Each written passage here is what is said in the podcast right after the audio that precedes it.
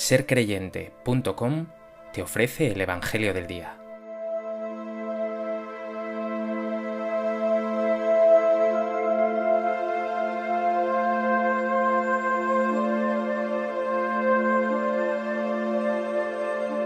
Del Evangelio de Juan. Junto a la cruz de Jesús estaban su madre, la hermana de su madre, María la de Cleofás, y María la Magdalena. Jesús, al ver a su madre y junto a ella al discípulo al que amaba, dijo a su madre, Mujer, ahí tienes a tu hijo. Luego dijo al discípulo, Ahí tienes a tu madre. Y desde aquella hora el discípulo la recibió como algo propio. Después de esto, sabiendo Jesús que ya todo estaba cumplido, para que se cumpliera la escritura dijo, Tengo sed. Había allí un jarro lleno de vinagre y sujetando una esponja empapada en vinagre a una caña de hisopo, se la acercaron a la boca. Jesús, cuando tomó el vinagre, dijo, Está cumplido, e inclinando la cabeza, entregó el Espíritu.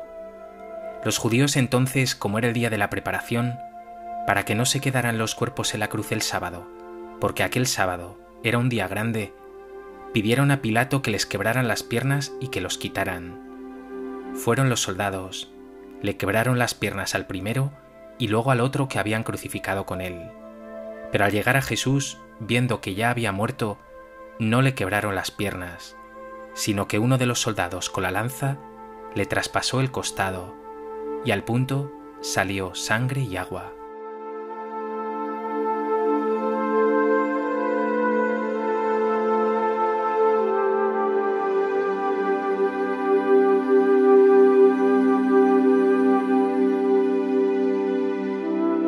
Hoy, lunes después de Pentecostés, la Iglesia celebra la memoria de la Virgen María, Madre de la Iglesia.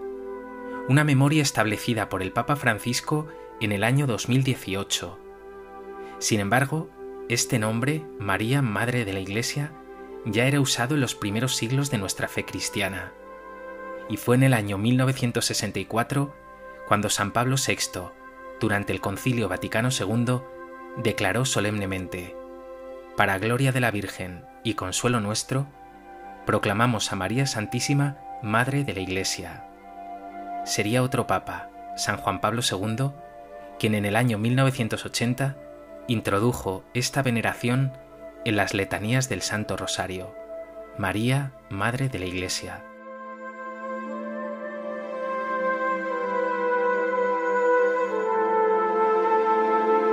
A propósito de esta memoria y de este texto del Evangelio de Juan, me gustaría compartir contigo tres reflexiones.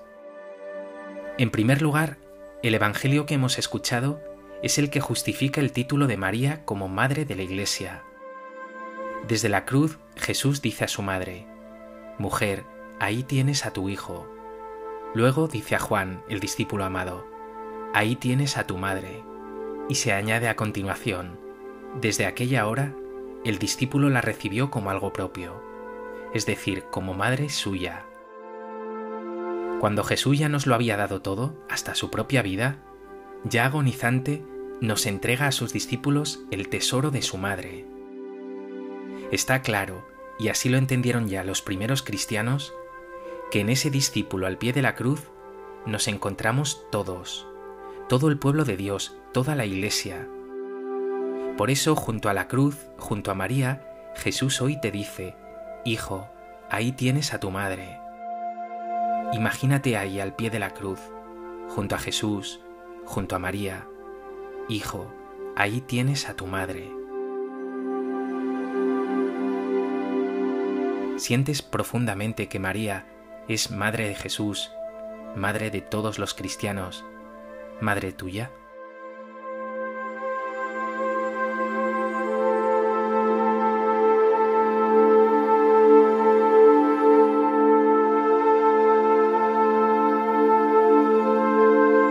En segundo lugar, al decir Jesús a su madre, ahí tienes a tu hijo, Jesús no solo nos está diciendo a nosotros, tened a María como vuestra madre, sino que Jesús está pidiendo a María que cuide de ti como hijo suyo. Con esta llamada de Jesús, tras su muerte y resurrección, María continúa su maternidad de un modo nuevo, como madre de todos los discípulos, como madre de toda la Iglesia. Y no nos cabe duda de que lo hace de un modo increíble. Ella siempre ha sido fiel a la voluntad de Dios, con ese hágase en mí según tu palabra en la Anunciación, con ese estar sin vacilar al pie de la cruz, y también acogiendo la llamada de Jesús a ser madre de los discípulos, madre de la Iglesia, madre tuya. Y ahora, asunta al cielo junto a Dios, ella continúa fiel al Señor, intercediendo por ti, cuidándote. Es imposible que ella abandone su misión. Ella sigue cuidando de ti como madre amorosa, sosteniéndote, protegiéndote. Ella cuida y cuidará siempre de todos sus hijos, de todos los creyentes, de toda la iglesia. Pero piensa en ti, ¿te encomiendas tú constantemente a María, le pides su intercesión, sientes su cuidado y ternura maternales?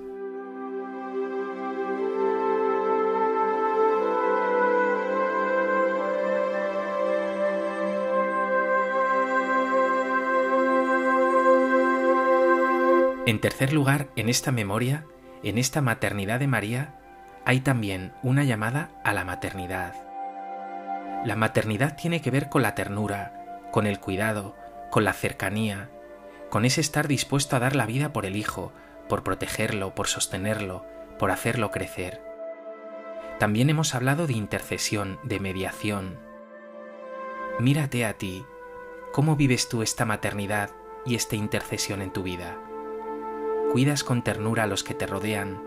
¿Eres cuidadoso y cercano con los demás? ¿Intercedes buscando el bien de los que te rodean?